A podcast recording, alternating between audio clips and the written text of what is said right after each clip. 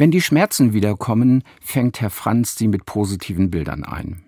Herr Franz ist aber nicht der Blumenwiesentyp. Sein Schmerz schwindet, wenn er an den dicken roten Kater seiner Nachbarin denkt.